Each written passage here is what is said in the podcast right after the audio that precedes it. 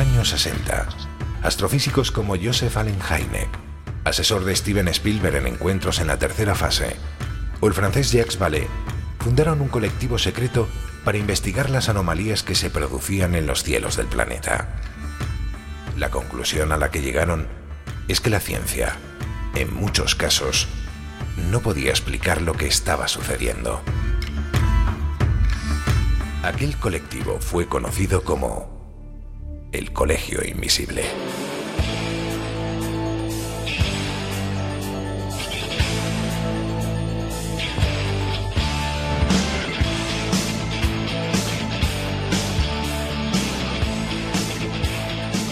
El Colegio Invisible, con Lorenzo Fernández Bueno y Laura Falcó en Onda Cero.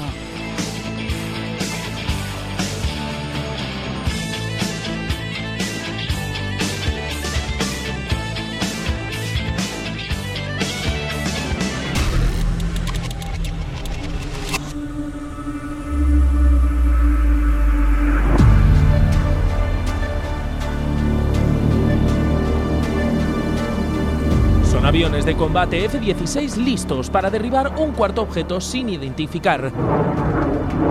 Y decimos objeto porque el propio Pentágono no descarta que sea otra cosa. De las especulaciones preguntaron, Have you ruled out aliens or extraterrestrials? La controvertida respuesta del general ha desatado la polémica. I'll let the intel community and the counterintelligence community figure that out. I haven't ruled out anything. I'm not going to categorize them as balloons. We're calling them objects for a reason. Lo que sí sabemos es que este objeto era octogonal y que viajaba a una altura que podría haber interferido en el tráfico aéreo comercial. Además, no aparentaba ser una amenaza militar. Ha sido derribado con este misil, un artefacto que cuesta a la friolera de casi medio millón de euros, generando debates sobre la necesidad de destruir estos aparatos antes de saber qué son. Y así ya van cuatro. Este fin de semana, uno sobre Alaska y otro sobre Canadá. Y todo con origen en este globo, que pertenecía a China y puso en alerta a la seguridad aérea norteamericana. Durante la Guerra Fría, el NORAD nunca había derribado ningún objeto volante, ¿no? Otro tema que está eh, muy caliente en redes sociales porque se especula mucho al respecto. Ese es un tuit de Reuters, por cierto, la agencia británica de noticias, muy seria ella, señala que el ejército estadounidense derribó un objeto volador sobre el lago Hurón, cerca de la frontera entre Estados Unidos y Canadá, dijeron las autoridades, la cuarta intercepción de este tipo este mes. Estamos hablando de ovnis, objetos voladores no identificados. Ministro canadiense Justin Trudeau confirmó en un mensaje en Twitter que dio la orden de derribar el objeto y agradeció al Comando de Defensa Aeroespacial de América del Norte, NORAD, por su trabajo. Funcionarios de la Casa Blanca y del Pentágono confirmaron que la decisión se tomó en consulta con el presidente Joe Biden, quien fue informado el viernes de la presencia del artefacto. Esta noche, la ministra de Defensa Nacional canadiense, en una conferencia, dijo que el objeto fue vigilado por las últimas 24 horas. El objeto fue derribado a unas 100 millas de la frontera entre Estados Unidos y Canadá, sobre el territorio canadiense de Yukon, dijo la ministra de Defensa. Mientras tanto, en las aguas congeladas y un terreno ártico de difícil acceso, se buscan los restos del artefacto derribado sobre Alaska.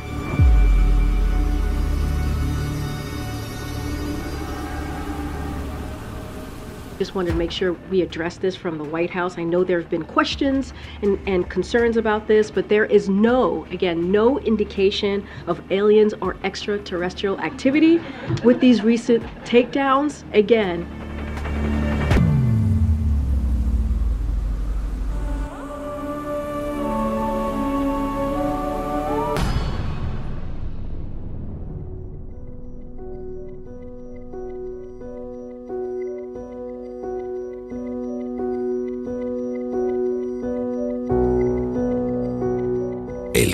Invisible.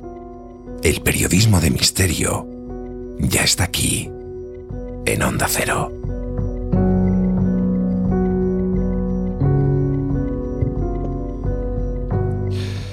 Hola, ¿qué tal? ¿Cómo estáis? Bueno, hoy vamos a hacer uno de esos programas especiales que a este equipo le apetece mucho porque estamos precisamente sometidos, en este caso, a lo que nos dice la actualidad. Y es que bien sabéis que en las últimas semanas, prácticamente podemos decir que en los últimos 15 días, los cielos se han visto sobrevolados por muchos, dicen que globos volantes no identificados.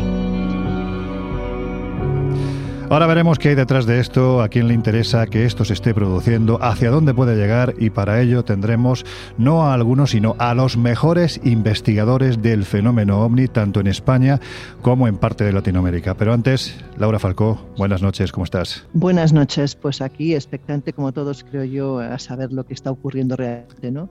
Oye, tú y yo no somos muy platilleros, ¿no? Somos más bien de, fenómenos paranormales. de bombo, de bombo y orquesta. somos más de, de fenómenos paranormales y de, viajes y aventura, pero, pero esto la verdad es que a nivel informativo es algo que, que, te remueve por dentro ante la posibilidad, ojo, de que seguramente es algo puramente humano, pero esa cosita de que hay algo más no nos las quita nadie, ¿verdad? No, claro, no somos platilleros porque nunca nos hemos encontrado frente a esa historia, ¿no? Probablemente si esto fuera lo que puede llegar a ser, pues empezaríamos todos a ser muy platilleros porque nos interesaría mucho lo que pueda ocurrir. Desde luego. Pero vamos, que, que, es inquietante, sí, es inquietante lo que pueda haber detrás. Me da igual si es un tema bélico, si es un tema pues que realmente afecta a lo que denominamos ovnis, ¿no? Yo lo hablaba contigo hace unos días, precisamente comentando este programa, y había una conclusión a la, a la que tú llegabas que no sé si me intranquilizaba o me daba risa, porque realmente si estuviéramos hablando de objetos volantes no identificados barra nave extraterrestre que nos visita desde un lejano mundo y lo recibimos así, no, claro, es que imagínate que igual estamos declarando la guerra a Marte sin saberlo, ¿no? O sea, por decir una barbaridad. Claro, claro, claro. Bueno, si te parece, vamos a hacer una cosa antes de presentar a nuestros invitados de hoy. Vamos a ver qué es lo que han dicho los principales diarios, tanto internacionales como nacionales, sobre este asunto. No te digo ya en los últimos días, sino prácticamente en las últimas horas. Pues mira, eh, empezaremos por los internacionales. Eh, titular de la BBC, el misterio que rodea los objetos derribados por el ejército de los Estados Unidos. El ejército no está seguro de qué eran los tres objetos voladores que estaban sobre América del Norte a los que disparó y cómo se mantuvieron intactos. The Guardian dice, ¿qué sabemos de los cuatro objetos voladores derribados por Estados Unidos? El derribo del globo chino frente a las costas de Estados Unidos ha sido seguido por tres incidentes, lo que genera dudas sobre la seguridad de América del Norte. The New York Times dice, ¿qué está pasando ahí arriba? Teorías, pero sin respuestas sobre los derribos aéreos. Estados Unidos y Canadá están investigando tres objetos voladores no identificados derribados sobre la América del Norte en los últimos tres días. Los militares han ajustado los radares para tratar de detectar más incursiones. La CNN dice, el primer misil disparado contra un objeto el domingo sobre el lago Hurón falló, dicen las fuentes. A nivel nacional podemos también comentar pues, otros titulares como el del país. El país dice, tras el globo chino, el misterio de los ovnis, el derribo de tres objetos volantes no identificados en tres días por aviones estadounidenses deja muchas dudas sin resolver. El periódico afirma el misterio de los objetos voladores. Estados Unidos desconoce si el último que derribó era chino. El mundo afirma Estados Unidos se encuentra restos significativos del primer globo espía mientras crece la presión sobre Joe Biden. La razón eh, nos dice Estados Unidos derriba otro aparato volador sobre Canadá. Esta noche ha sido derribado otro pequeño objeto octogonal que sobrevolaba el lago Hurón por eh, eh, remitirnos a televisión, Radio Televisión de España comenta, del OVNI al FANI, ¿qué son los objetos voladores derribados en los últimos días? El Pentágono ha interceptado una nueva aeronave desconocida cerca de la frontera con Canadá, la tercera en tres días. Descarta la posibilidad de que sean extraterrestres y sus principales sospechas apuntan a artefactos de espionaje. O, por ejemplo, Antena 3, que también cuenta, la inteligencia de Estados Unidos no descarta que el tercer objeto derribado sea un OVNI. Canadá derribó junto a Estados Unidos un objeto cilíndrico desconocido que sobrevolaba el noreste del país. Con lo cual estamos viendo que la dimensión de la información a nivel nacional y sobre todo internacional ha sido absolutamente brutal. Hay que ver la manía, es algo que, he comentado con uno de nuestros invitados de hoy, que es parte de este equipo, lógicamente, pero es que esta manía ¿no? de, de, WAPS, Fanny, con lo bonito que suena OVNI, ¿verdad? pero además es que les encanta volvernos a todos locos y cambiar 50 veces las nomenclaturas, o sea, no sé, es un hobby. Oye, pues si te parece, habiendo hecho ya este fantástico repaso a lo que dice la prensa nacional e internacional, ¿qué te parece si presentamos, jo, es que da gusto eh, tener aquí a esta banda de auténticos expertos en este asunto que tenemos hoy en el Colegio Invisible? ¿Qué te parece si empezamos pues por el que está un poco más al sur, que se encuentra también al otro lado del teléfono? Pues perfecto, si te parece vamos a hablar de José Antonio Caravaca, considerado como uno de los ufólogos más destacados del panorama actual. Pertenece a la última jornada de investigadores y escritores que surgieron a principios de la década de los 90 en España. Viajero, lector, ha publicado más de 500 artículos de investigación sobre ovnis, criptozoología, arqueología y otras cuestiones relacionadas con lo heterodoxo. Es colaborador de las revistas especializadas Enigmas, Año Cero, Más Allá y El Ojo Crítico, además de otros medios de comunicación internacionales. En 2015, sus reveladores pesquisas sobre la denominada diapositiva de Roswell eh, tuvieron una amplia repercusión mundial. Es autor de cuatro libros dedicados exclusivamente al tema ovni. La última profecía de Julio Verne, prologado por el periodista y escritor Benítez, Expediente Roswell, el informe definitivo, con prólogo del conocido novelista e investigador Javier Sierra, OVNIS, las operaciones secretas de la CIA y OVNIS, las 50 mejores evidencias. Y además hay que decir que en tiempos muy recientes ha dado pie a que mucha gente se coma la cabeza con dos volúmenes que son un auténtico tochazo, iba a decir chotazo, iba a decir, tochazo en el mejor de los de los sentidos que, que tienen que ver con esa teoría que él lleva bueno, pues elaborando desde hace ya años en base a sus investigaciones, que es la teoría de la distorsión. José Antonio Caravaca, querido amigo, ¿cómo estás? Hola, ¿qué tal, Loren, Laura?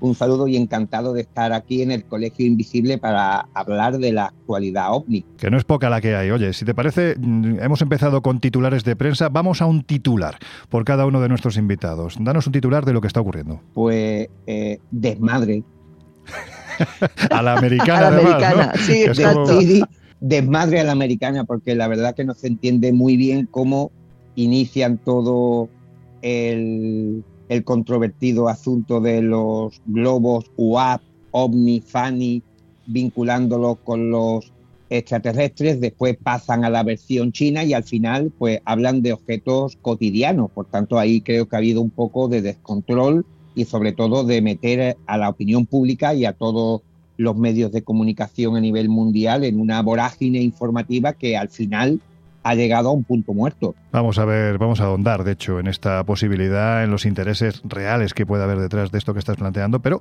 vamos a nuestro siguiente invitado, que en fin, es un querido compañero de, años, de trabajo, de vida y, de equipo, porque también ha pasado por las aulas del Colegio Invisible. Laura, nuestro siguiente invitado, ¿quién es? Pues alguien a quien echamos de menos siempre, vamos, Miguel Pedrero, director adjunto de la revista Año Cero y miembro del equipo de programas radiofónicos como La Rosa de los Vientos o el Colegio Invisible, ambos de Onda Cero. Es autor de una quincena de libros, el último de ellos titulados OVNIs, Mensajeros de la Conciencia Global, en ediciones Sidonia, y sin duda alguna es una de las voces más autorizadas para hablar de ovnis y de todo lo que pueda haber detrás. Vamos, yo te diría que vive para los ovnis, casi casi. Sí, sí, sí. Bueno, iba a decirte que él puede hablar extensamente de ovnis y extensamente, como vamos a comprobar hoy, casi casi de cualquier, de cualquier cosa. De todo. Sí, Miguel Pedrero, ¿cómo andas, amigo? ¿Qué tal? Muy buenas. Encantado de volver aquí a las aulas del nosotros más, Invisible. Nosotros más. Oye, un titular, venga. ¿qué, ¿Qué se te pasa por la cabeza cuando atiendes a todo lo que está ocurriendo en las últimas semanas? Pues un titular, todo esto para nada.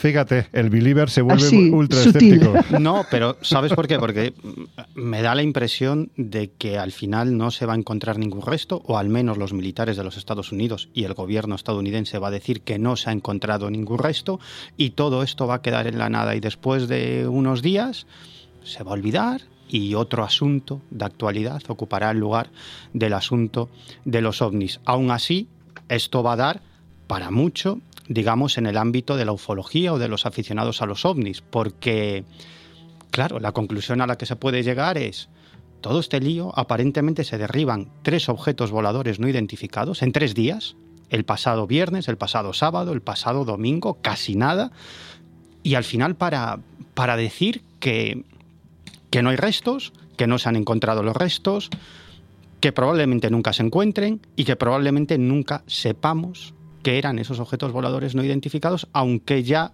los portavoces de la Casa Blanca han empezado a decir que ni siquiera eran artilugios de espionaje chinos, sino que, bueno, decían que más Miguel, bien... que es un titular, hombre. Vale, vale, vale. un titular. Vale. Te digo yo. Si, este, si, este, es el titular, verás tú lo que se nos viene encima. Verás. Laura, venga, el tercero que se... Bueno, en fin, es sobradamente conocido por todos nuestros oyentes.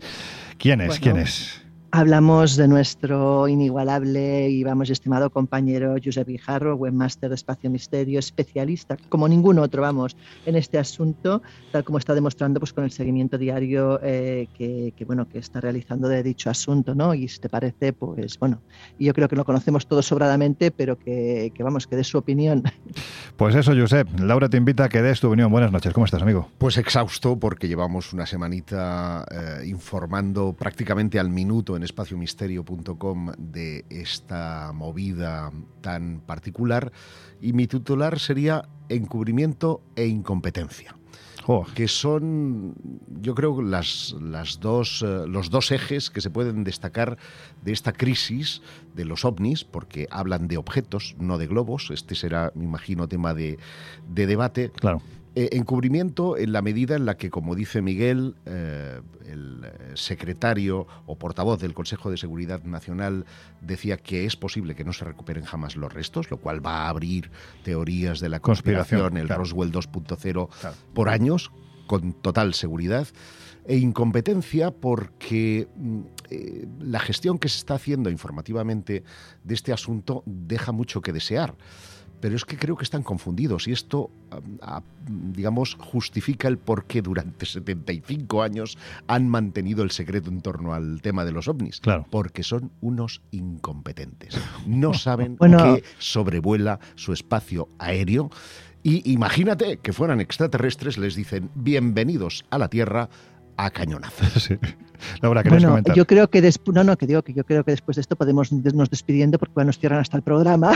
o sea, alguien desde Estados Unidos, después de llamarles incompetentes y no sé cuántas cosas más, yo creo que, que vamos, que bueno, a ver, yo creo que se está hablando, se está hablando más de la incompetencia a la hora de ofrecer la información, aunque yo entiendo que es una incompetencia completamente orquestada. a mí me da la sensación de que esto, a ver, esta gente no da puntada sin hilo, es decir, mm, saben perfectamente lo que Yo creo que el motivo Vamos, yo, yo diría que el motivo que hay detrás de todo esto probablemente no tiene nada que ver con los ovnis, sino que, como tú dices, es para encubrir otras muchas cosas o para abrir la veda a otros temas. De esos temas vamos a hablar, pero antes también yo creo que debemos de escuchar al cuarto o el quinto, o el sexto en este caso en Discordia, a la vista de la, de la mesa que hemos juntado, el sexto en Discordia, que no está con nosotros, que se encuentra el muy, en fin, aunque son las horas, no voy a decir lo que se me pasa por la cabeza, se encuentra recorriendo Egipto, que es nuestro querido compañero escéptico. Claro, tenemos que saber qué opina un escéptico del libro como Jesús Ortega, así que vamos a escuchar este mensaje que nos ha enviado. ¿Qué tal amigos y amigas del Colegio Invisible? Os mando este audio de total actualidad desde un país que sé que conocéis muy bien, desde Egipto, más concretamente desde Asuán en estos momentos, y no lo hago precisamente para hablaros de los misterios y enigmas que, que aún aguardan en el país de los faraones, sino, insisto, para hablar de la más pura y dura actualidad, de todo lo que tiene que ver con el fenómeno ovni, no solo en estos días, no solo en estas semanas, sino que desde hace ya algunos años el fenómeno está viviendo un resurgir informativo que muchos no esperaban y otros ya adelantaron. Eh, pero bueno, en cualquier caso, como escéptico del grupo, lo hago también para llamar a la, a la prudencia. Toda la trama de los globos chinos que algunos parece que no, otros que sí, está generando mucho interés por el fenómeno ovni. Las declaraciones de altos cargos del gobierno y del Pentágono, que incluso algunos de ellos no descartan la posibilidad o no se atreven a descartar la posibilidad de que se trate efectivamente de artefactos extraterrestres, está haciendo volar la imaginación y las ganas de muchos que tienen pues por confirmar que efectivamente todo lo que se oculta detrás de esta cortina ovni o UAP efectivamente son naves de otros mundos. Pero precisamente ese es de alguna forma el peligro o el terreno más resbaladizo y lo que está dando alas a teorías de lo más alocadas y delirantes, como las que dicen, por ejemplo, que claro, si hemos sido capaces de abatir una de estas supuestas naves, es porque no serán las más desarrolladas de esa tecnología eh, supuesta o pretendidamente extraterrestre y que quizá eh, en la próxima ocasión no vengan con aparatejos tan eh, vulnerables, sino que manden armas más potentes que pueden llevarnos casi casi a una guerra interplanetaria o algo mucho peor. Ahí están, las declaraciones de personajes importantes como Stephen Hawking en su momento que decían que un contacto con una civilización extraterrestre desde luego no era recomendable porque sus intenciones quizá no fueran las más positivas. Por eso digo que hay que tener prudencia. Está claro que estamos viviendo un caos informativo en lo que respecta al fenómeno ovni y hay que poner orden, hay que analizar y habrá que esperar a ver cómo evoluciona porque ya lo estamos haciendo desde hace unos años y parece, e insisto, que estamos viviendo una época dorada. Y también diré, desde una posición racional como es la mía, pero interesado sin duda en un fenómeno que desconcierta desde hace años, que, bueno, pues me causa cierta sensación de, de agrado ver cómo se está informando y cómo se está tratando el tema de nuevo desde los medios generalistas con cierto respeto y se está poniendo, por tanto, el valor en valor el trabajo de tantos y tantos compañeros desde hace años, ¿no? Los que pretendían enterrar el fenómeno ovni, pues están viendo que no es tan fácil, ¿no? Enterrar un enigma de estas características y dimensiones. No obstante, insisto, ¿no? La, la, cautela y la precaución en el análisis de todas estas informaciones es importante, porque las ganas de muchos por ver confirmadas sus ideas o sus teorías está llevando pues a ideas locas y delirantes. Tampoco podemos olvidar, y es importante, que todo lo que surca nuestros cielos y de lo que muchas veces no tenemos ni idea puede dar pie a confusiones y a titulares como los que estamos viendo también en estos días. Hace no mucho, el magnate multimillonario Elon Musk ponía en marcha otro de sus aparatejos que también está contaminando el cielo y generando, por tanto, falsos avistamientos. Incluso desde la hipótesis más racional en lo que respecta a los globos chinos y a los ovnis, hay quien ven de nuevo una maniobra de distracción como se ha utilizado el fenómeno por parte de servicios de inteligencia y gobiernos desde hace muchos años. Es decir, todas estas noticias que nos están asombrando y que nos dejan con la boca abierta no serían más que una distracción para noticias más alarmantes o preocupantes como puede ser la guerra de Ucrania, que sigue muy presente, o el descarrilamiento de ese tren con productos químicos que, insisto, pues también se ha apartado un poco informativamente porque no interesa informar y por tanto pues utilizamos los ovnis para distraer.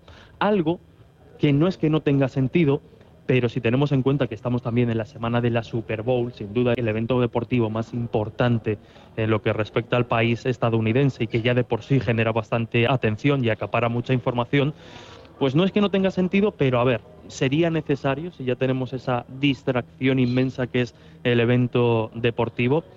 En fin, no me enrollo mucho más. Insisto, sé que mis compañeros estarán dando buena cuenta de toda esta información y os estarán haciendo un esquema perfecto de lo que está pasando, pero seamos sensatos y mantengamos esa cautela en un terreno tan resbaladizo, pero a la vez tan interesante y que de nuevo cobra fuerza como es el fenómeno ovni o UAP.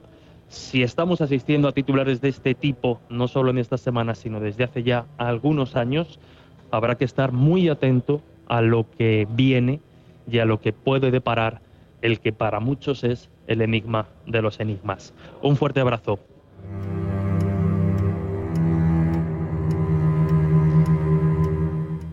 Bueno, es evidente que ah, no está aquí, pero ha aprovechado su tiempo fantásticamente bien, ¿verdad, Laura? Sí, sí, como siempre, vamos. Bueno, pero siempre con... Otro que va aprendiendo de Miguel, yo creo que se contagia. Sí, sí, sí, pero bueno, dentro de la, de la coherencia y de, de, sus propias ideas con respecto a los asuntos que tocamos en el Colegio Invisible, sin que siempre es muy agradable y muy constructivo y muy educativo escuchar a, Jesús Ortega.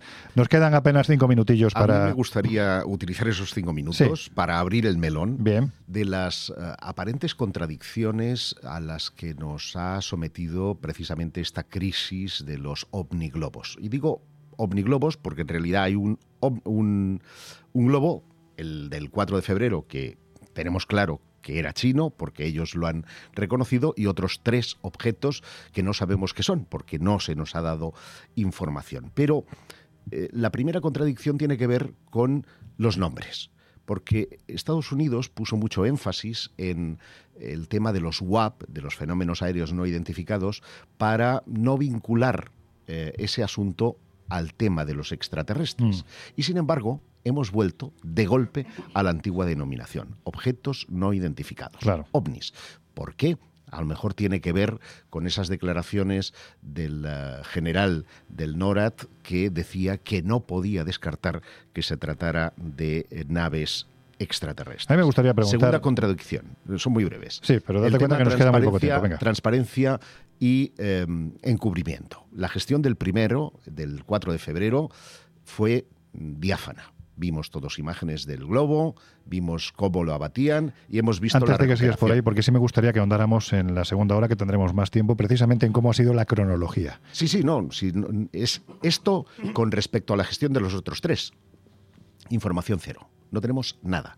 Y la tercera contradicción. Ayer conocíamos que eh, la administración Biden va a crear una nueva oficina para investigar estos asuntos derivados de los ovnis. Y pregunto yo, ¿no estaba la ARO? ¿No estaba la famosa oficina de resolución de todas las anomalías? Ya había pasta, ¿no? Ahí invertida para Ya había precisamente- pasta, había un grupo Claro. que está trabajando y que además ha tenido un perfil bajo, no, desaparecida en combate, y nunca mejor dicho. Con lo cual, son tres contradicciones sobre las que hay que armar, creo yo, todo el embrollo que tenemos en, en ciernes. Antes de terminar esta primera media hora, ahora vamos a ahondar. Veis que el tema da mucho de sí. Apenas si hemos tocado el sumario prácticamente.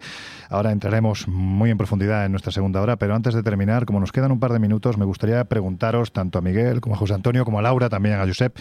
Mm, ¿Ha entrado el fenómeno ovni no desde ahora con esta historia, sino prácticamente desde que se empieza la movida a partir de do- 2017, 2018, posteriormente el informe que el Senado entrega a Biden, asimilando, ¿no? Que puede haber algún tipo de objeto que, oye, que esto no sabemos muy bien qué es ni a qué tecnología pertenece y terminando en lo que está ocurriendo estos días, ¿pensáis que el fenómeno ovni ha entrado en una fase completamente diferente a la que anteriormente estaba, que más o menos podemos decir que era cosa de frikis? Absolutamente. Yo creo que el fenómeno ovni desde hace unos años, desde que el exdirector del programa ovni del Pentágono, Luis Elizondo, revelara Mm. que él era, era el director de ese programa ovni del Pentágono, a partir de ahí eh, los medios de comunicación, fundamentalmente el New York Times, investigaron el asunto y sacaron prácticamente todo a la luz. Desde entonces, yo creo que Josep, eh, prácticamente cada semana tenemos información sobre el fenómeno ovni y esto ya es una cuestión que los medios generalistas más importantes tratan de forma habitual. José Antonio. Pues sí, han colocado de nuevo el fenómeno ovni en el disparadero, pero lo que ocurre es que están eh, insertando una nueva narrativa, están cambiando siglas, están cambiando algunos aspectos que nosotros los investigadores siempre hemos tenido en cuenta y como se suele decir, están llevando eh, el tema a lo que realmente les interesa al Pentágono, al Departamento de Defensa y a las agencias de inteligencia, que es a lo meramente militar, a lo propagandístico y a sacar dinero. Laura, ¿tú qué opinas? Pues a mí me da mucho miedo, sinceramente, porque si el pasar a otra fase significa interpretar como una amenaza y disparar a cualquier cosa que haya en el espacio, no sé a qué estamos abriendo la puerta. La verdad es que casi es preferible que sean ovnis tripulados por seres de otros planetas a pensar que esto es maniobra puramente humana, porque la escalada está siendo Bueno, brutal. Pero cualquiera ojo, eh, de las la dos cosas me da legislación- miedo, ¿eh? La legislación que aprobó Biden, eh, Biden en enero ya facultaba a los cazas a disparar sin preguntar, que es algo que pasó inadvertido para la inmensa mayoría, pero que tiene su importancia, porque el espacio, igual que el mar, tiene sus límites. Todo lo que vuela por encima de los 50.000 pies se consideran aguas internacionales, cielos internacionales, y sin embargo Biden está abatiendo eso y por lo tanto violando la legalidad internacional. Ojo al dato. Bueno, ahora vamos a ahondar mucho más, vais a tener tiempo para explayaros en la segunda hora del programa. Ahora os dejamos en la compañía de nuestros compañeros, valga la redundancia, de los servicios informativos de Onda Cero Radio. Vamos a ver si hay más globos sobrevolando el mundo. Y nosotros regresamos en unos minutos. Estáis en el Colegio Invisible. It's a long way to the finish line. Got a hard road ahead. Anybody gonna stand in my way is gonna wish they were dead. Cause I'm gonna take knocks in the rain. Any luck's gonna keep me from this door. En unos minutos volvemos a abrir las puertas del Colegio Invisible en Onda Cero. I'm gonna light like fire. I'm coming down like rain. I'm gonna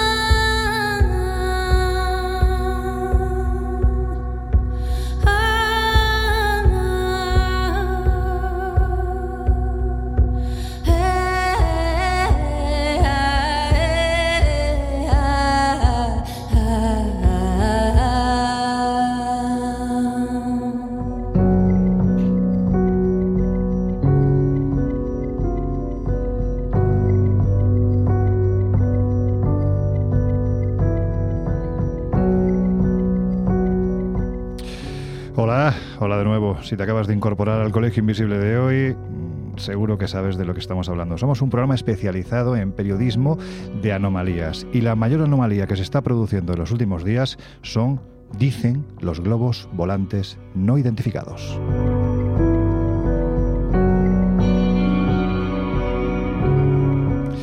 Y para hablar de ello, la verdad es que la primera media hora ha sido una brevísima introducción a este asunto. Tenemos con nosotros, acompañándonos, a Miguel Pedrero, José Antonio Caravaca, José Guijarro, evidentemente, pues parte del equipo, Laura Falcó, yo mismo, y Jesús Ortega, que anda por Egipto dándose una vuelta, de la que nos va a contar muchas cosas a su regreso. Pero ahora estamos con el asunto de los ovnis, fanis, WAP, o globos. No sé, chicos, yo creo que esta denominación habrá también que incluirla a la vista de lo que está ocurriendo ¿no? en, estos últimos días. Verás, eh, aprovecho esta circunstancia de los globos para dar la última hora que publicamos esta misma mañana en Espacio Misterio, que tiene que ver con mi titular, el de la incompetencia. Porque si es eso, es para matar a los eh, pilotos que eh, confundieron esos objetos con eh, ovnis. Me refiero a la noticia que descolgaba un debunker, un escéptico de, cafe- de cabecera, Sí. que es eh, Mick West, muy conocido en los programas de televisión por ir eh, desmoronando eh, casuística ufológica, que en su perfil de Twitter mm, le preguntaba a la Fuerza Aérea si conocía eh, los pico globos. ¿Qué es esto de los pico globos? Suena como un helado, ¿no? De son- verano. así como- Son globos de papel como los que utilizamos en los cumpleaños, esos Sí. que soplamos con los numeritos, que son tela Millar, que tienen aproximadamente un metro de, de diámetro, pero que en ocasiones se montan de forma de cilindro y llevan colgando un pequeño transmisor porque el objetivo de esos globos no es el de alcanzar gran altura ni tener, eh, por así decirlo, una, una retransmisión determinada, sino que se trata de hacer grandes travesías, mantenerlos en el aire durante mucho tiempo y monitorizarlos. Las corrientes de viento van perfectamente orientadas a las zonas en las que han sido abatidos estos objetos y las fotos que ha puesto son de cilindros que encajarían perfectamente con eh, este fenómeno. Si es así, se han gastado 4 millones de dólares para hacer volar unos globos de fiesta. Es tremendo, la verdad.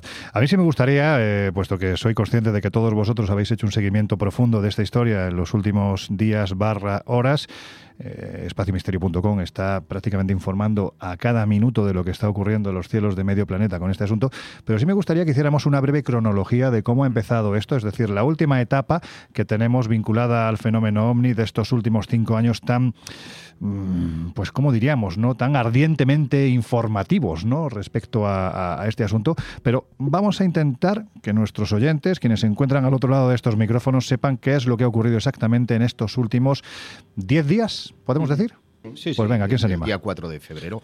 Bueno, la historia eh, empezaba precisamente el 4 de febrero cuando el ejército estadounidense derribó el globo supuestamente espía. Ahora parece que hay dudas también acerca de su misión en la costa de Carolina del Sur y que había estado a la deriva durante varios días. Por lo tanto, mm, bueno, se tardó en abatirlo. El segundo fue el mm, pasado 10 de febrero, eh, cuando se derribó otro objeto, este no está claro si era un globo, frente al norte de Alaska, que según los funcionarios carecía de cualquier sistema de propulsión o de control. El día siguiente, el 11 de febrero, otro avión de combate estadounidense derribó un objeto aerotransportado, cito textualmente, a gran altitud sobre el territorio canadiense de Yukon, a unos 100 kilómetros de la frontera con Estados Unidos, y que fue descrito como un cilindro eh, y más pequeño que el primer eh, globo, el del 4 de febrero. Y finalmente, el 12 de febrero, aviones estadounidenses también derribaron un cuarto objeto a gran altitud cerca del lago Hurón eh, y lo hicieron, según dijeron, por precaución. No sé si tenéis que añadir algo más. Eh, Laura, Miguel. Bueno, sobre, José. sobre todo, digamos que la política informativa que fue absolutamente desastrosa, ¿no? Y, y el desastre comienza el pasado lunes, cuando una periodista del New York Times le pregunta en rueda de prensa al general Glenn Van Herk, que estaba y está al mando del Comando Norte de la Fuerza Aérea de los Estados Unidos, si es que descarta que esos objetos sean de origen alienígena. Y además esta periodista se excusa por la pregunta, en cierto modo, diciendo, oiga usted, que esto es de lo que está hablando el pueblo. Claro. Esto es de lo que está hablando todo el mundo. Y sobre esto es de lo que pretenden una respuesta la gente, ¿no?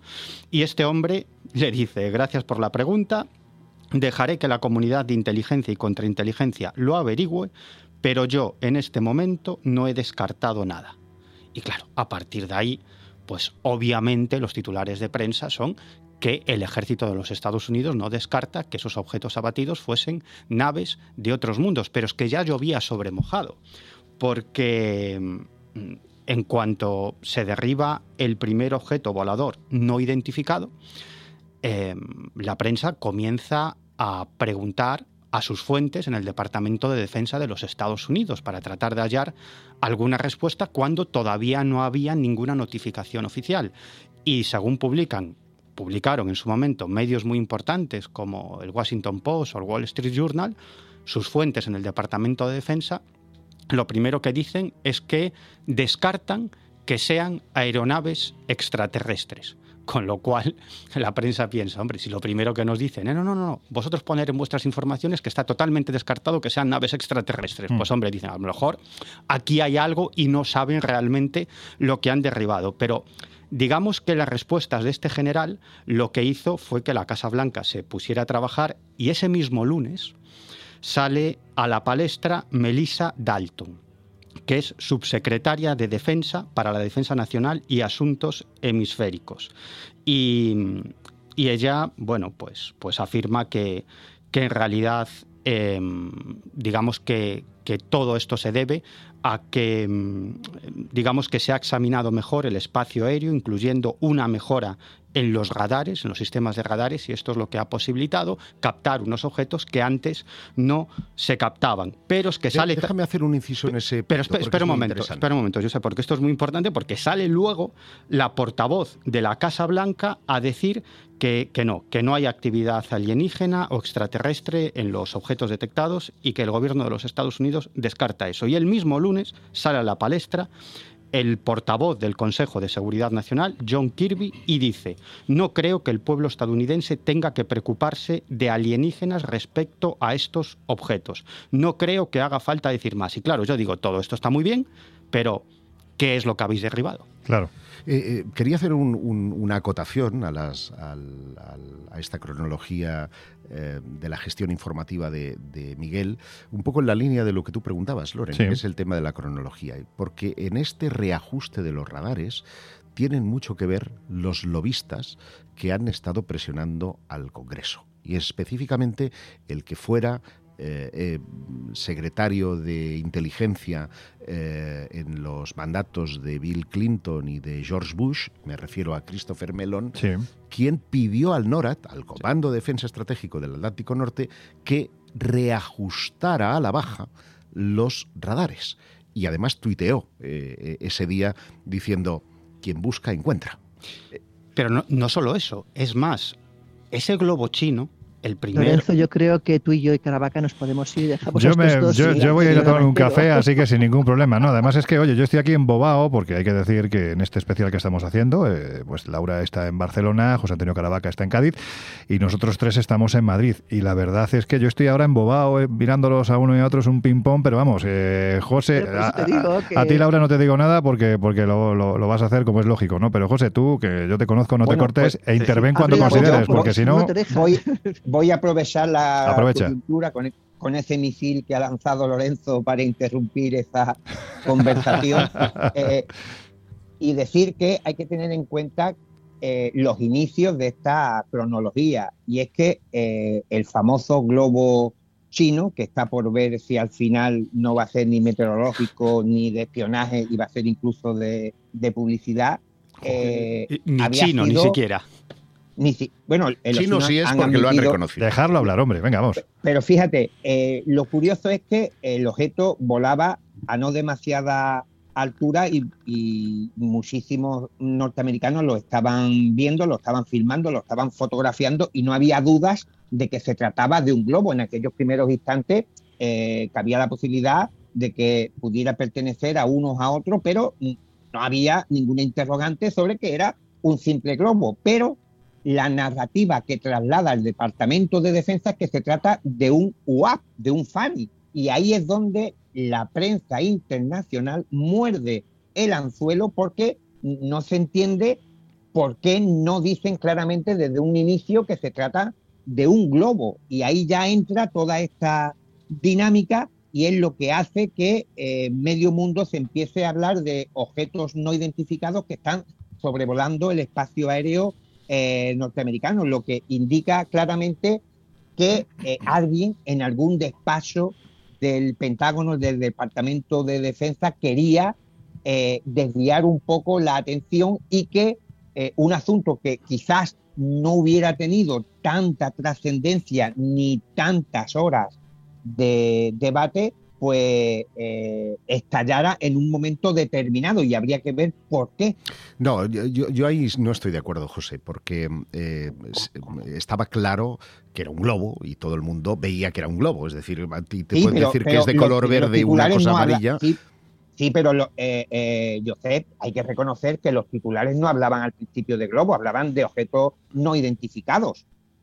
Yo, Si mm, no, la prensa internacional no entra al trapo. Yo creo que la clave es otra. La clave, hay dos claves, una en política interna, en política doméstica y otra en política internacional. La de la política doméstica es, eh, o hay que interpretarla, en la presión que la administración Biden está recibiendo de los republicanos. No olvides que tanto Marco Rubio como eh, Mitch McConnell, que es otro de los senadores de la líder de, la minoría en el Senado, han hecho eh, declaraciones muy ofensivas contra la gestión de este asunto de Biden, acusándolo de tibieza en la crisis del globo chino.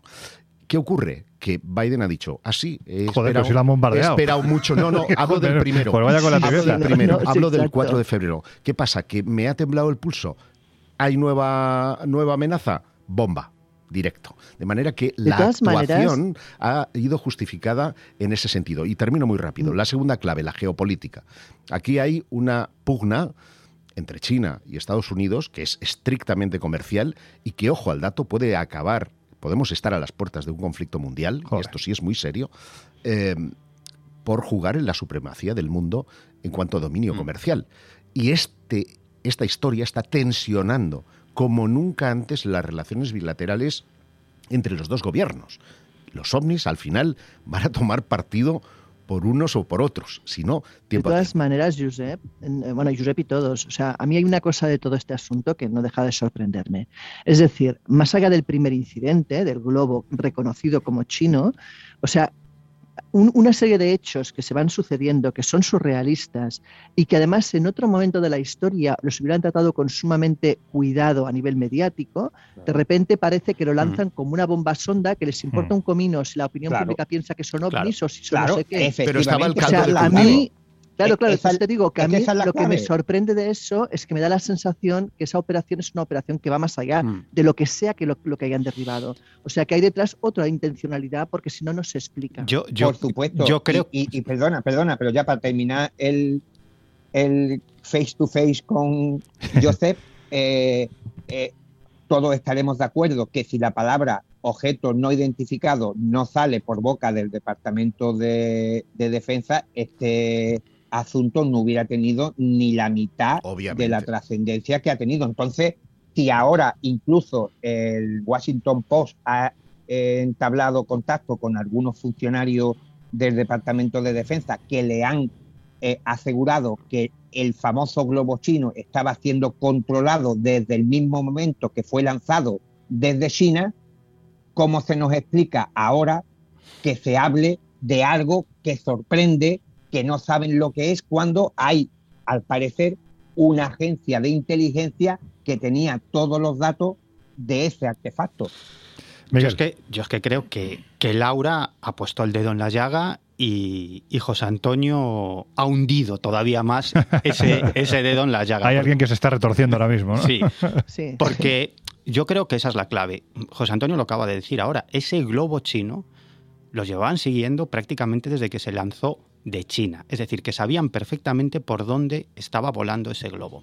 La gran pregunta es, ¿ese globo era realmente un globo de espionaje cuya misión era captar las comunicaciones militares de los Estados Unidos y sobre todo eh, las claves que utilizan, ¿no? el encriptado que se utiliza para esas claves, o bien era un globo meteorológico que digamos que se les había escapado a los chinos y había entrado en territorio estadounidense. Lo cierto es que lo derriban. La versión oficial de la Casa Blanca es que se trataba de un globo espía chino, pero tampoco lo han demostrado. Pero Porque perdona, Miguel, un- es- eso es- principalmente eh, es llevados porque ese globo sobrevuela Montana, que es donde se encuentran los silos nucleares intercontinentales del ejército Sí, pero- norteamericano. Es decir, ese es lo único que ellos han mostrado hasta ahora para decir, mm, cuidado, es un globo espía porque quería saber dónde teníamos los silos, que todo el mundo sabe que están en Montana. Esto es como lo del Área Ya, 51. pero si era, una, si era un globo espía, no lo podían haber derribado antes. Si estaba claro. captando, De las, todos co- si estaba modos, captando las esto de que comunicaciones. se les escapó un globo, a mí me recuerda, y los que tengáis una edad supongo que también os recordará, a lo de un globo, dos globos, tres globos, la Tierra es un globo que se me escapó. O sea, Sí. te recuerda eso. Pero, vamos. pero Déjame decir una no, cosa. espera, Espera, espera, que termine, vamos a ir por orden. Miguel. Eh, y luego está, eh, la clave de todo esto es la geopolítica y la política interna, desde mi punto de vista. En primer lugar, la geopolítica. Lo apuntaba antes Josep. Ahora mismo estamos viviendo una guerra fría brutal, brutal entre China y Estados Unidos. No solamente por la primacía económica, sino también por la prima militar. Ya tiene desgastado a Rusia y ahora su oponente, claro, China. la primacía militar. ¿Y dónde se juega la primacía militar en el siglo XXI? En el espacio. En el espacio. En el espacio se juega la primacía militar. El principal elemento de guerra actualmente son los drones. Pero los drones no vuelan si no hay satélites.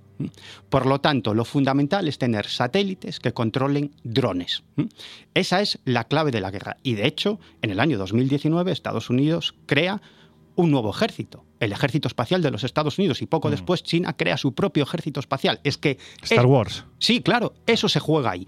Y de hecho, desde el principio de toda esta historia de los ovnis y la vinculación de los ovnis con el Pentágono, desde el año 2017, cuando sale esto a la luz, la palabra clave de toda esta historia es amenaza. Tanto el Pentágono como congresistas muy importantes vinculados, vinculados al sector, al complejo militar industrial. Todos hablan de riesgo, todos hablan de peligro. Y si os dais cuenta, la clave de todo esto, y está en varios informes que se han publicado, es que hay que invertir más dinero en cuestiones de seguridad aérea y en guerra aeroespacial. Por lo tanto, esto se está utilizando para obtener mayores capitales, mayores inversiones en defensa. Y no solamente lo está haciendo el Pentágono, sino empresas, empresas que pertenecen al complejo militar industrial y que obviamente lo que pretenden es que el Pentágono tenga más presupuesto para comprarles más armas y más desarrollos armamentísticos. Entonces, el derribo de ese eh, globo, que según dice Estados Unidos era un globo de espionaje chino, lo que hace es subir el nivel de la amenaza de esos objetos voladores no identificados que surcan el espacio aéreo y que apuntan directamente a China. Es decir, necesitamos reforzarnos porque el gran enemigo, que es China, ya no solamente es que, mm, digamos, que haya avanzado enormemente en el campo de la guerra aeroespacial, Mm. sino que también está utilizando artilugios para entrar en nuestro espacio aéreo y espiarnos. Por lo tanto, más inversiones. La clave es más inversiones. Y luego hay una cuestión, y ya termino, y ya termino, hay una cuestión que tiene que ver también con la política interna. Hace unos días salió una información que los grandes medios de comunicación se han pasado por el forro, pero que es absolutamente importante y que lo publica Seymour Hersh. Seymour Hersh es uno, para mí, el mejor periodista de investigación actualmente en los Estados Unidos. Fue Pulitzer. Premio Pulitzer, ¿no? Y publica una información detallada sobre cómo la inteligencia de los Estados Unidos voló el Nord Stream 1 y el Nord Stream 2, es decir, los oleoductos que llevaban gas barato de Rusia a Europa. Cómo Estados Unidos vuela el Nord Stream 1 y el Nord Stream 2 para que Europa, digamos, no dependa de Rusia. Específicamente Alemania. Sí, específica, pero de Alemania ese gas iba a toda Europa, ¿no? Y lo que pretendían, lo que dice Seymour Hersh, que se pretendía, es que ese gas barato ruso no llegara a Europa y por lo tanto Europa no tuviera una vinculación con Rusia. Y ahora quien está vendiendo ese gas tres veces más caro a Europa es el propio Estados Unidos. Y luego hay otra cuestión de política interior que no podemos pasar por alto y es que hace unos días ha descarrilado un tren en eso, Ohio. eso vamos a ir un poquito más Vale, adelante porque vale. sí tenemos la noticia Vale, preparada. Yo sí, ya que, ya que estamos Espera, en el espera espacio... un momento, está, porque nosotros nos aprovechamos de que estamos en presencial, tenemos al otro lado de, de bueno, es que no es teléfono, en fin, de, de la línea, tenemos tanto a Laura como a, a José y, y no quiero que se queden porque no tienen la ventaja que tenemos nosotros. Claro. Entonces, eh, José, Laura, vuelvo a repetir, si tenéis que intervenir, pues este es el momento. Bueno, pues eh, aprovecho la coyuntura de nuevo y hay que también decir que el panorama sí está un poco complicado por lo que ha expuesto Miguel y hay que añadir que eh, para el cuarto objeto, el derribado sobre Michigan, Sí. hay algunas informaciones que apuntan y hay que apretarse un poco los machos que se trata de un artefacto del propio ejército estadounidense, de un tipo de eh, globo, de, de- de dispositivo plano eh, de última generación que ha sido testeado en esta ocasión e incluso dentro de su propio territorio. Por tanto, estamos viendo que aquí hay una serie de... Descoordinación entre agencias. Efectivamente, porque eh, se le suele denominar con la etiqueta de fuego azul eh, cuando eh, mm, se desconoce la procedencia de algo y que pertenece a su propio ejército y que ocasiona algún tipo de acción y reacción. Y yo creo que eh, todavía estamos muy lejos de conocer qué es lo que se ha eh, cocido entre bambalinas mientras todos hemos estado mirando hacia arriba, como en esa película de Netflix de Leonardo DiCaprio, que estaban todos un tanto maravillados por lo que podía ocurrir y no se daban cuenta de lo que estaba sucediendo a, a pie de tierra. Yo creo que en las próximas semanas eh, nos va a llegar muchísima más información. A mí lo que me da la sensación, no sé qué opináis, pero es que, eh, bueno, sería ideal tener a un ingeniero aeronáutico también aquí en esta mesa, porque realmente, mm, claro, la descripción que hacen los testigos de los diferentes objetos que se han visto en los cielos en estos últimos días es que no coinciden. Si es verdad que hay un globo, hay una forma cilíndrica, hay una forma de sombrero. Ojo, estamos hablando de Alaska, Canadá y Estados Unidos, pero es que estos objetos también se han visto sobrevolando Costa Rica, se han visto sobrevolando Colombia, se han visto sobrevolando Rumanía. Es decir, el cielo está lleno de Ojo. cosas raras que no tiene por qué ser. Ojo, porque testigos, testigos solamente están los pilotos, que además José consiguió los, eh, los, eh, la transcripción de las conversaciones y es muy interesante. Porque en Rumanía fue un falso eco. Mm, Mm. Salieron los cazas y no se encontró nada. Lo de Uruguay eh, está en investigación, pero más que probable. Yo he visto imágenes que se traten de simples eh, satélites eh, Starlink. ¿Y qué pasa? Pasó es la pandemia, que cuando miras al cielo y no tienes eh, especialidad, pues al final acabas confundiendo una cosa con otra. Pero yo quería volver al espacio porque... Antes hay- de que vuelvas al espacio. Eh, al final de la primera hora, bueno, en fin, vamos, eh, evidentemente, con tanto contenido, vamos con cierto retraso informativo en ese sentido de los temas que queríamos tocar, pero Laura, eh, precisamente teníamos previsto, ¿no? Eh, al final de la primera hora, escuchar también la voz de otro de nuestros compañeros autorizados en esta materia, bueno, pues para hacer un recorrido por aquellos que han investigado el fenómeno OVNI, que no tiene por qué ser extraterrestre, los últimos años, para que nos dijeran qué opinaban sobre este asunto. Y uno de ellos es precisamente el periodista canario José Gregorio González, ¿verdad? Pues sí, José Gregorio González es periodista e investigador de hechos y fenómenos extrasensoriales. Trabaja en el periódico tinerfeño El Día y colabora habitualmente con la revista Más Allá, De Año Cero. Actualmente presenta en Canarias Radio, la autonómica, el espacio Crónicas de San Borondón y la Isla Misteriosa en Canarias Televisión, la autonómica. Así que este parece, vamos a escucharle. Tengo la impresión, o más bien la certeza, de que estamos asistiendo al desarrollo de un guion meticulosamente escrito eh, que traza la hoja de ruta de Estados Unidos eh, con respecto a su política omni exterior hacia el gran público y la interior, la más discreta, que realmente importa. ¿no? Un guion tal vez con algunos espacios en blanco para incorporar escenas que tienen que ver con acontecimientos imprevistos o que dependen de otras naciones, pero que a fin de cuentas nos describe que de cara al público se muestra una preocupación, un aparente aperturismo. Eh, celebramos además este tipo de cuestiones hace unos años cuando se producen declaraciones y filtraciones que parecía que, que eran el inicio de una era de transparencia, pero eh, esas sospechas, esa incertidumbre con la que recibimos hace años también esas noticias, que celebramos también, por supuesto, pues han terminado por confirmarse. Esas sospechas cristalizan ahora en una posición con respecto al fenómeno ovni para los casos explicados como una amenaza, eh, etiquetándolos como globos o como drones de naciones enemigas, y para aquellos casos que no logran explicar, también se presentan como una amenaza potencial y se pide que se aporten más datos y por supuesto al Congreso, a quienes toman las decisiones presupuestarias, se les piden más fondos para fortalecer las líneas de, investigación.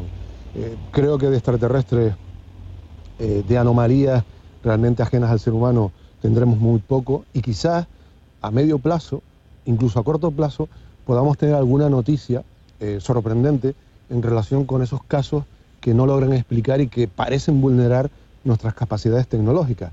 Y esa sorpresa puede venir por el reconocimiento de que tal vez algunos de esos casos sean de origen terrestre y sean además, eh, lleven la matrícula de, de Estados Unidos y no de una nación enemiga, Mm, poniendo al descubierto que, bueno, en Estados Unidos hay muchas agencias, muchos departamentos, muchas empresas y que han podido estar desarrollando eh, proyectos de los que otros eh, estamentos oficiales no tenían conocimiento y que han generado en, en su terreno de pruebas pues este tipo de, episodios. Tiempo al tiempo, pero creo que el misterio, tal como lo entendemos, va a desaparecer de, esta, de este episodio, de este capítulo del fenómeno ovni Estados Unidos y nos vamos a empezar a llevar sorpresas con respecto a- al alcance real de la tecnología de la que se dispone.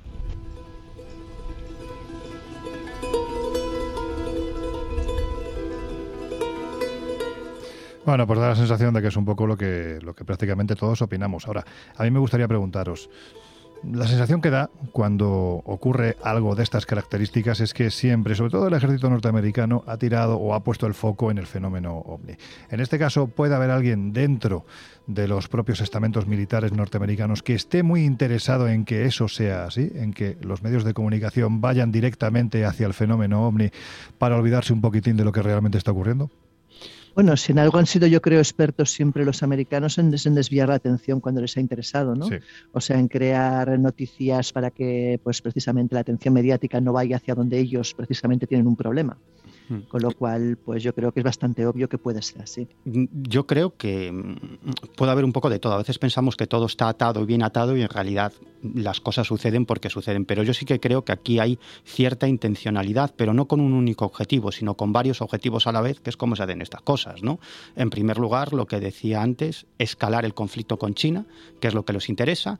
En segundo lugar, eh, obtener mayores presupuestos para la defensa aeroespacial de los Estados Unidos y para el desarrollo de nuevas armas aeroespaciales y en tercer lugar para tapar una serie de cuestiones como es las informaciones sobre esa operación secreta del gobierno de los Estados Unidos mm, para volar el Nord Stream 1 y el Nord Stream 2, de, lo que, de los que se acusa a Rusia, pero que parece que todo viene de parte de los Estados Unidos. Y de hecho el propio Biden eh, declaró públicamente que si Rusia invadía Ucrania, el Nord Stream 1 y el Nord Stream 2 iban a desaparecer. Y esto altos cargos de los Estados Unidos también lo comentaron. Y es que la información que ofrece Simon Hertz, que también hay que cogerla con pinzas, Hmm. porque en realidad es una única fuente anónima que aparentemente participó en ese operativo de inteligencia, pero ofrece detalles absolutamente concretos. Cómo, cuándo, dónde, quiénes participaron, cómo se decidió, cuándo se decidió, cuándo se decidió pulsar el botón para que explotara ese Nord Stream 1 y Nord Stream 2. Es decir, por un lado, yo creo que también hay una intencionalidad de tapar todo esto, esperando que en dos semanas ya nadie se acuerde de esta historia que ha publicado Simon Hertz. Y luego, por otro Pero lado... tenías, tenías la Super Bowl, que eso lo tapa todo. Y sin embargo, y sin- Bueno. claro, sí. Y además Bueno, este año con Rihanna embarazada, que ha sido un espectáculo Sí. sobrevolando la Super Todos Bowl. somos, todos somos periodistas. Mira, sabemos soy- cómo iba funciona a el decir tema una de cosa muy fea. A veces ocurre una cosa que es enorme o tendría una enorme trascendencia y otra la eclipsa. Y al final son las audiencias las que determinan eh, la- teta que se ha sacado eh, la cantante de turno en la Super Bowl. No, pero hay, pero hay una estrategia informativa. Claramente hay una estrategia informativa. No, a veces no tanto por parte de O la sea, ¿tú Casa crees Blanca. que los ovnis ahora se han inventado, o sea, es un- una falsa bandera para, para No, distraer la atención. Mira, sobre este asunto precisamente recuerdo que nuestro querido José Antonio Caravaca publicó un libro hace ya bastantes años donde se hablaba, bueno, en fin, esto de los globos, José, parece que no es algo nuevo, ¿no? Da la sensación de que a finales del siglo XIX también se produjo una oleada, en este caso no de globos, sino de dirigibles sobrevolando los Estados Unidos, ¿no? Pues fíjate que eh, en 1950 la CIA tuvo una reunión secreta para ver qué era ese asunto del que se hablaba en todos los medios de comunicación de los platillos volantes. Y curiosamente una de sus conclusiones creo que nos va a sonar un poquito porque se decía que independientemente de la naturaleza de esos fenómenos que la gente, el ciudadano norteamericano estaba contemplando sobre su cielo, era indudable que toda esta histeria que se estaba eh, provocando se podría utilizar como un arma de guerra. Y fíjate, en 1950 ya se veía que el fenómeno ovni se podría utilizar, como tú dices, Lorenzo, en una suerte de cortina de eh, escaparate en el cual ocultar muchísimas otras cosas. Y curiosamente, en la actualidad, esa política del siglo pasado parece más vigente que nunca. Yo creo que lo he contado alguna vez, es una mera anécdota, pero yo hace aproximadamente unos 20 años, más o menos 20 años, estaba investigando para un libro que no tiene nada que ver con el fenómeno ovni, un libro publicado por temas de hoy, que se titulaba eh, Franco Top Secret, Sí, me sobre la vinculación de Con José Lesta. con José Lesta, efectivamente, y es un libro en el que bueno, nos centrábamos en la vinculación de Francisco Franco con toda clase de creencias sobrenaturales, incluso esotéricas y ocultistas. ¿no? Y recuerdo que para la elaboración de ese libro me reuní con un agente de la CIA. por una serie de cuestiones que tenían que ver con la época franquista. ¿no? De la CIA de verdad. Sí, sí, sí. Bien. Y, y bueno, este hombre me comenta lo siguiente, me dice, ah, estaba informado de mi afición, mi interés por el fenómeno ovni y me dice, no, no, dice, aproximadamente en dos décadas vas a alucinar. Y yo le digo, ¿por qué? Dice, porque en un par de décadas eso que te interesa a ti tanto, lo de los platillos volantes, los extraterrestres, va a estar en el top, en lo alto de la cuestión informativa mundial. Y yo le digo, ¿por qué? Y él me contesta, bueno, dice, porque claro, cayó la Unión Soviética, el enemigo es el terrorismo internacional. Pero eso no se puede sostener para siempre. Y el futuro de la guerra es la guerra aeroespacial. Está en el espacio y se va a utilizar el fenómeno ovni como una especie de pantalla o falsa bandera para argumentar que es agresivo, que supone un peligro para la seguridad nacional de los Estados Unidos, lo que supondrá muchas más inversiones en el sistema de defensa aeroespacial, que es donde se va a jugar la supremacía en el futuro. Esto me lo comenta un tipo vinculado a la CIA hace 20 años. Y es muy interesante porque hay mucha gente asustada ¿eh? Eh, en estos días, que los ovnis se hablan en los bares. Bueno, hay una paranoia realmente. Hay ¿no? una paranoia y Sí, sí, incluso sí. se ha llegado a especular con, con la posibilidad de si los eh, extraterrestres nos invadían. Y quisiera hacer algo de pedagogía muy brevemente que tiene que ver con, con el tema de los satélites y el espacio. Porque la gente se pregunta, bueno, ¿para qué van a utilizar globos si tienen satélites que son capaces de sacar... Claro, eso es una buena pregunta. ¿Qué sentido tiene que un globo aerostático sobrevuele los Estados Unidos? Y en general se dice que es porque es más barato. No es Ah, solo más mira. barato. Eh, lo que no hacen los satélites y sí hacen los globos está en lo que se llama la matriz SIGINT. La matriz SIGINT es utilizada en inteligencia, la emplea en Estados Unidos la NSA para interceptar comunicaciones telefónicas y de Internet. Y eso no se puede hacer desde los satélites, hay que bajar de cota de altura. Y a eso es lo que hacen los globos, monitorizar y espiar las conversaciones telefónicas y comunicaciones de Internet. De manera que si eso era un globo espía y estaba en esas zonas sensibles eh, de los hilos, no era porque no supieran dónde están los hilos, que lo tienen monitorizado Claro. desde el espacio, sino para interceptar comunicaciones en un momento en el que, recordémoslo, Rusia ha desplegado por primera vez en 30 años su flota en el Atlántico Norte de eh, submarinos nucleares y el mundo ha entrado en una escalada de locura para tensionar eh, los conflictos entre China y Estados Unidos. Bueno, precisamente ayer estaba atendiendo, en, no recuerdo el medio de comunicación, a un alto mando del ejército español diciendo que esto de los submarinos nucleares en el mar Báltico es una cosa mm, común, común y habitual. Lo que pasa es que quizás los medios de comunicación tendemos a, "Uh, nos hemos enterado de esto, venga, vamos a soltarlo y creamos la alarma. Yo creo que tenemos que tener un poco los pies en el suelo. Sí me gustaría, porque además es un tema que no habéis que no habéis mencionado, es el hecho de que antes de que apareciese ese primer globo sobrevolando Montana, hay que decir que es, es que había un acercamiento claro entre Estados Unidos y, y China, ¿no? Iba a haber una reunión entre un, en fin, el, el correspondiente en este caso de, del gobierno chino con Anthony Blinken, el secretario de Estado, ¿no? Es que gracias al globo esta reunión se dinamita. Mm, Yo pregunto. Pero yo quizás me plantearía la pregunta al revés. O sea, ¿a quién le interesaba que apareciera ese globo y que se esa Ese es el tema, eso es a lo que iba. Es decir, ¿realmente detrás de la aparición de ese globo ha habido un interés para que esa reunión, que vuelvo a repetir, daba la sensación de que era una reunión de acercamiento, se fuera literalmente al garete? Mm, Pues, pues es posible, por- porque date cuenta, yo creo que yo no sé lo que ha pasado, eso mm, lo saben los servicios de inteligencia y los asesores de la Casa Blanca, qué se ha decidido ahí. A veces las circunstancias son muy complejas y se toman decisiones en el momento, pero yo creo que una posibilidad es que aprovecharan la circunstancia, es decir, Estados Unidos no Casual. tenía Sí, no tenía ninguna, no tenía ningunas ganas probablemente de acudir a esa reunión. Lo que pretendían era escalar el conflicto con China y aprovecharon que se detecta, que habían detectado ya desde hace tiempo un globo chino que se introduce en el espacio aéreo de los Estados Unidos, lo derriban argumentando que es un globo espía, cuando quizás no lo tenían muy claro, si era un globo espía o era un globo meteorológico que, que digamos que, que había llegado al espacio aéreo de los Estados Unidos. Y a partir de ahí yo creo que se toman una serie de decisiones geoestratégicas, mm, digamos, para, para que le convenga a los intereses de la Casa Blanca en ese momento. Y a partir de ahí, pues se derriban otra serie de objetos que se detectan, Bueno. que si te das cuenta, y ya termino muy breve, al final, lo, lo que decía yo antes,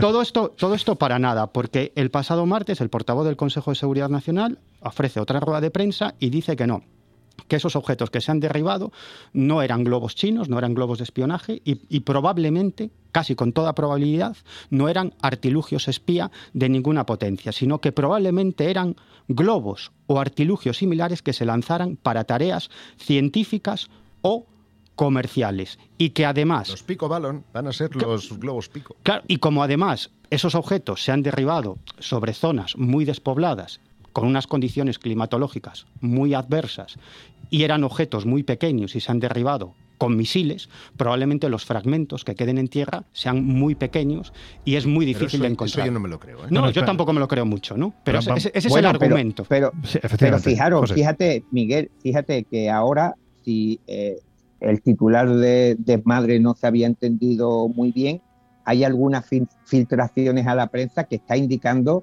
que la inteligencia norteamericana está empezando a valorar que el famoso globo chino realmente era meteorológico, que no tenía nada que ver con el espionaje. Incluso están diciendo que fue una corriente de aire que tienen perfectamente eh, identificada la que llevó a que cambiara su rumbo y se introdujera dentro de territorio norteamericano. Por tanto, eh, eh, todo se ha ido un poco eh, Eso de liga con madre mi y- titular, el de la incompetencia, José.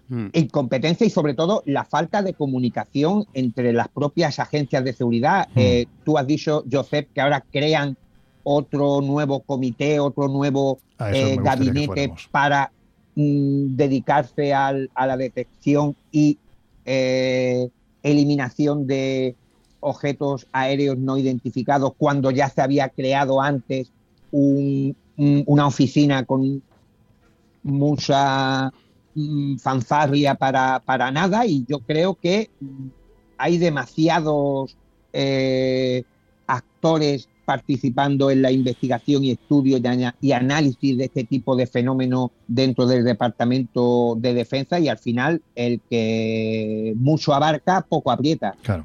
Laura, ¿querías comentar? Bueno, yo me replanteo todo desde un principio. Es decir, si las relaciones internacionales fueran como tienen que ser, todo esto no tendría que haber ocurrido, porque lo normal es que China, Claro. a la que ve que su globo se desvía, llame a alguien y diga, oye, perdonad, tenéis un globo que se nos ha desviado, no os preocupéis. O sea, pero claro, es que como nada es normal, pues puede ocurrir cualquier cosa y ahí en esa tesitura estamos. Fíjate, si Y nos acordamos. momento mm, muy delicado. Sí, perdona, pues es que mm, eh, lo- al hilo de lo que estás comentando, que estoy completamente de acuerdo con lo que dices, pues tú fíjate, estamos hablando de un globo. Si nos remitimos un par de años atrás, tres años atrás, eh, ¿de cuántos fallecidos se hablaba en China? ¿De 800, 900? No pongo mil, ¿eh? 800, 900 al comienzo de esa cosa que fue el COVID. Por lo tanto, el nivel de transparencia del Estado, del gobierno chino, no es que sea precisamente el más aceptable. Mm, Seguramente entre países absoluto. eh, democráticos, pues sí habría habido esa, comuni- esa comunicación lógica. Es decir, oye, se me ha metido un globo en tu, en tu tierra, que lo sepas, que no, no me lo bombardees. Pero como efectivamente lo que dices, es que no estamos en un periodo maneras- ni con, ni con una serie de, de actores en ese caso. Claro, es que lo que dices tú, por ejemplo, del COVID, del COVID, o sea, tirando atrás en el tiempo, Hmm. ostras, lo normal entre países civilizados Claro. hubiera sido dar una voz de alerta, cerrar fronteras y decir, oye, que sepáis que viene esto.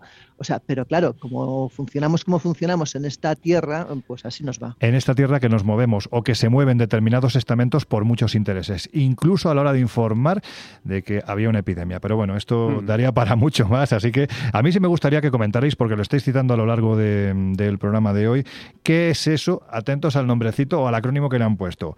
AOIMSG, algo así. que Esa es ya no existe, A-O-I-M-S-G. Esa ya no existe. Esta ya no existe ahora. Una cambió, nueva. la, cambió a la ARO, que es la, A la- a- menos mal, por lo menos es más fácil de pronunciar. A ARO. Vale, ¿y que qué es esto de la ARO? Oficina de Resolución de todas las anomalías, que es un nombre muy pretencioso. ¿Anomalías aéreas o, solo, o anomalías en general? las anomalías. Anda, Por- por mira. eso- en, por en- eso- en aire, tierra y mar. Eso es. Aquí también entran los fantasmas entonces, Laura. Podemos enviar, no, no, yo creo que podemos enviar algunos ahí a que los analicen también. De todas Claro, maneras, porque, perdona, pe- perdona, hay que tener en cuenta que se ha cambiado la denominación de fenómenos aéreos no identificados por fenómenos anómalos no identificados, y ahí entra todo. Claro. Y, y entran los fantasmas también, incluidos los los de la administración. Bueno, los fantasmas que Biden, ¿eh? No, no, no. Ah, claro. Pueden ser de todas las anomalías. Vale. En cualquier caso, si algo ha puesto en evidencia esto, eh, es que esta oficina que está dirigida por eh, Kirkpatrick eh, es poco menos que una mascarada. No sirve para nada. De hecho, está inactiva prácticamente el- sus, su, su actividad pública desde su inicio, desde que se creó. Pero se le ha dotado de mucha pasta. Se le ha dotado de mucha pasta. Entonces, ¿qué pasa con ese dinero? Y Bueno, encima hay una serie de personas mm, 24 horas trabajando para recopilar información mm, relativa al fenómeno de los no identificados, vamos a llamarles WAP, eh, con, con la intención de saber si eh, son consistentes o no con una amenaza y además coordinar entre agencias, que es lo Mm. que denuncia José, que no se ha producido. De Mm. manera que es absurdo. Y ayer mismo eh, John Kirby eh, daba a conocer que iban a crear otra oficina más. Y esto es muy curioso. Jolín. Esto es muy curioso, porque si ya tienen una, ¿para qué vas a crear otra? ¿No será que esa Para que era- no se pongan de acuerdo y no será que esa era crucen una datos. mascarada? Porque recordemos que una de las cosas que querían hacer era evitar el estigma a los testigos Mm. de toda esta historia. Y yo no puedo dejar de mencionar la comparecencia de eh, Karine Jean-Pierre, la portavoz de la Casa Blanca, cuando, eh, para desmentir 24 horas después de que el general del NORAD dijera que no podía descartar si eran extraterrestres, Mm. dijera que ella amaba mucho a ET, pero que, y además ponía énfasis a que no había ninguna relación con alienígenas, no había ninguna relación con extraterrestres, entre risas y carcajadas. Y yo dije, así es como pretendemos terminar con el estigma. No, Es- y, y sobre, y claro. sobre todo que hay, yo estoy convencido de que nos estamos perdiendo muchísimas cosas, porque hablaba Josep de la existencia del ARO, esa, esa agencia dedicada a la investigación del fenómeno ovni, que además tiene la capacidad para obtener información de cualquier agencia oficial y federal de los Estados Unidos vinculada con el fenómeno. Es decir, puedo obtener información de la Marina, puedo obtener información del FBI, puedo obtener información de las policías locales, puedo obtener información de prácticamente todas las instituciones. Y su función fundamental es hacer un análisis de los casos que ya se conocen, que han recogido diversas instituciones oficiales, analizar esos casos y llegar a una conclusión. Ahora John Biden dice que eh, el portavoz del Consejo de Seguridad Nacional asegura que se va a crear otra oficina, como acaba de apuntar Josep, en este caso dedicado no a analizar los casos, sino a analizar el peligro que suponen los nuevos casos que se vayan a producir, los nuevos casos de ovnis. Peligro, riesgo para la seguridad nacional de los Estados Unidos. No hay que olvidar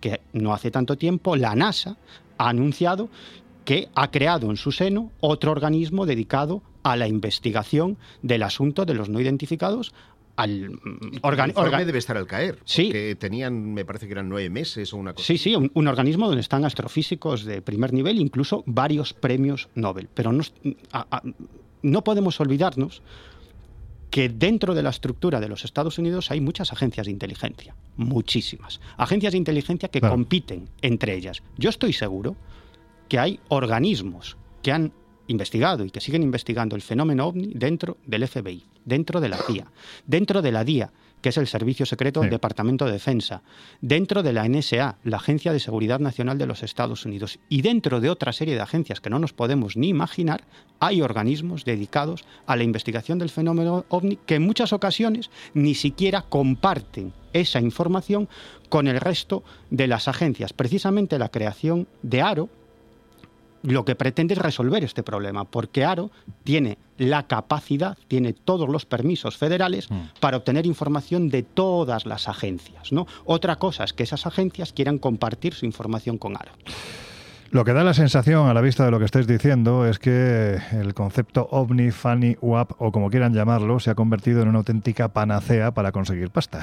es la sensación que da. Nos quedan apenas 3-4 minutillos. Teníamos pensado darle hoy voz, lógicamente, a compañeros que saben mucho de esto, como eh, Juan Jesús Vallejo, que está en Colombia, dirige el portal eh, web eh, Oculto tras la sombra, también a Ricardo González, que se encuentra en Argentina, para que nos dé un poco pues esa opinión también de una persona que no solo es investigador, sino que incluso asegura contactar con, bueno, pues con este tipo de seres. Y, y a Bruno Cardeñosa, Bruno Cardeñosa, compañero de La Rosa de los Vientos, director y presentador de este programa. Pero como se nos ha comido el tiempo, lo que vamos a hacer es, vamos a colgar en nuestras redes sociales. Ya sabéis que estamos en Twitter como arroba cole invisible oce y también en Instagram y en Facebook como el Colegio Invisible en Onda Cero. Vamos a colgar estas declaraciones de nuestros compañeros para que sepáis qué es lo que opinan. Y ahora prácticamente en tres minutos os voy a hacer una pregunta que me lleva merodeando la cabeza desde que ha empezado toda esta movida, no ahora sino hace cinco años. Con todo esto que está ocurriendo, mm, que se pretende quitar el estigma que tiene el fenómeno ovni, ¿realmente no se le está estigmatizando todavía más? ¿Cómo nos vamos a creer que puede haber naves tripuladas que nos visitan viendo lo que estamos viendo estos días? Brevemente. Pues por eso hablaba yo en mi titular de encubrimiento, porque al final eh, lo que va a quedar... eh, hubo una declaración que era, no recuerdo qué senador, no sé si fue Marco Rubio, que decía, ojo, que es que ahora los ovnis ya no hablan los que llevan el sombrero de papel de plata en la cabeza. Todo el mundo está hablando de ovnis. O sea, han conseguido poner esto en la agenda. Pero lo que puede pasar, y es un riesgo terrible, es que una vez se desinfle el globo, y nunca mejor dicho, eh, al al final lo que quede es que todo esto es una cuestión de frikis, que todo tiene una explicación. Y todo ese esfuerzo que ha llevado a los lobbies de presión en el Congreso para poner esto aquí arriba, acabe en nada. José, para terminar Bueno. en unos segundos, ¿tú qué opinas? Pues yo creo que principalmente al Departamento de Defensa y al Pentágono y a los servicios de inteligencia lo que le interesaba era quitar el estigma de que su propia eh, tropa, eh, las Fuerzas Armadas, no informasen de cualquier tipo de avistamiento anómalo por temor a que se le etiquetara como friki, loco y tal. Y han conseguido eso. Actualmente eh, la información circula de una forma que hace años antes de eh, 2017 era impensable y eso es lo que eh, podríamos decir que ha sido el gran logro de toda esta campaña de los ovnis del Pentágono, que la información vuelva eh, por los cauces eh, confidenciales a estar en poder del Departamento de Defensa. Laura, ¿podremos seguir creyendo en el fenómeno ovni como algo anómalo, ajeno quién sabe a nuestro planeta o después de lo que está ocurriendo esto ya no hay quien se lo crea? Mira, a mí lo que me preocupa no es que podamos creer o no creer o dejar de creer, lo que me preocupa es que cuando tengamos que creer no sea porque algo de fuera, cabreado con lo que estamos haciendo aquí en la Tierra, nos pegue un petardazo. Eso es lo que me preocupa realmente. Que el globito en este caso seamos nosotros, ¿no? Efectivamente, o sea, porque si realmente existen ovnis y realmente ven lo que está, lo que, lo que hacemos aquí los humanos, yo no sé, o sea, si nos van a dar ni cinco minutos de gloria. Miguel, te voy a decir 30 segundos para que tengas un minuto. Vale, no, muy breve. Yo simplemente creo que estos... ¿Por qué nos da la risa cada vez que dice muy breve?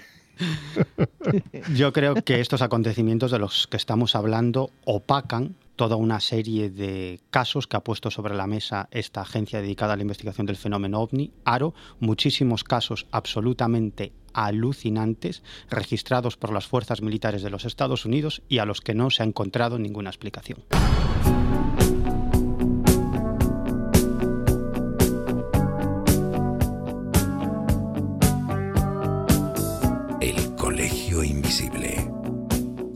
Fernández Bueno y Laura Falcó. En Onda Cero.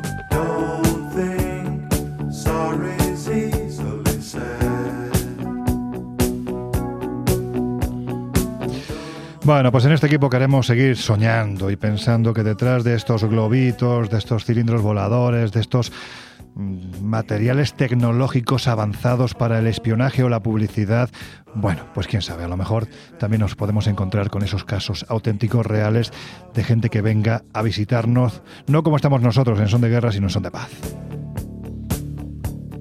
Se nos han quedado muchas preguntas en el ambiente, eh, pero yo creo que ha merecido la pena juntar en esta mesa, ¿verdad, Laura? A, bueno, compañeros como José Guijarro, que es un fantástico conocedor de este asunto, pero también a compañeros que tendrían que pasarse más por aquí, como Miguel Pedrero y como José Antonio Caravaca, ¿verdad? Pues sí, la verdad es que es un gusto oírles hablar, sobre todo cuando se comiden. Eso, eso es ir- eh, ironía. Me suena Un ironía. poquito. Un poquito, ¿no? Bueno, chicos, que ha sido un placer estar con vosotros, que esperamos que, informativamente hablando, sigamos apostando por la veracidad y el rigor. Ahí está la página espaciomisterio.com, ahí está la revista Año Cero Enigmas y ahí está nuestro querido José Antonio Caravaca a través de sus libros mostrando que estos temas hay que tomárselos en serio. Por orden, José Antonio, que ha sido un placer y esperamos tenerte dentro de muy poquito tiempo de nuevo aquí con nosotros. Igualmente, un abrazo muy inflado. y que no explote. Laura Falcó, dentro de, de una semana volvemos a nuestros viajes si es que la actualidad no nos lleva por otros cauces. Esperemos que si nos lleva por otros cauces sean mejores que estos. Hasta la próxima semana. Pues que así sea. Miguel Pedrero, un auténtico placer, como siempre, escucharte. Me da igual que se te escuche mucho porque da gusto auténtico, de verdad. Bueno, muchas gracias. El, el gusto es compartido. Yo soy Jarro, pues eso, que seguimos siguiéndote en espaciomisterio.com, ahí donde se están ofreciendo prácticamente cada minuto lo que está ocurriendo con este asunto, que es, como dicen los periodistas de raza, de candente actualidad. Efectivamente, yo me voy a, hacer, a dormir rápido y a hacer la maleta que mañana nos vamos a Jaén. Es verdad, cierto. Mañana salimos Ah, hay quien se va a disfrazar, hay quien va a volar con su disfraz, pero no voy a dar más datos. No voy a dar más, no te rías. no voy a dar más datos. Bueno, ahí lo dejamos, que estaremos con un grupo de compañeros y compañeras, de amigos de, de lo invisible, del Colegio Invisible, pues recorriendo mi tierra Jaén estos días, buscando objetos sagrados y ya de paso el domingo, el sábado por la noche, nos disfrazaremos. Pero en fin, esto será mañana. Ahora ya os dejamos en compañía de José Luis Salas, de sus no sonoras y de su fantástico equipo. Nosotros regresamos dentro de una semana. Hasta entonces, por favor, intentar ser muy felices.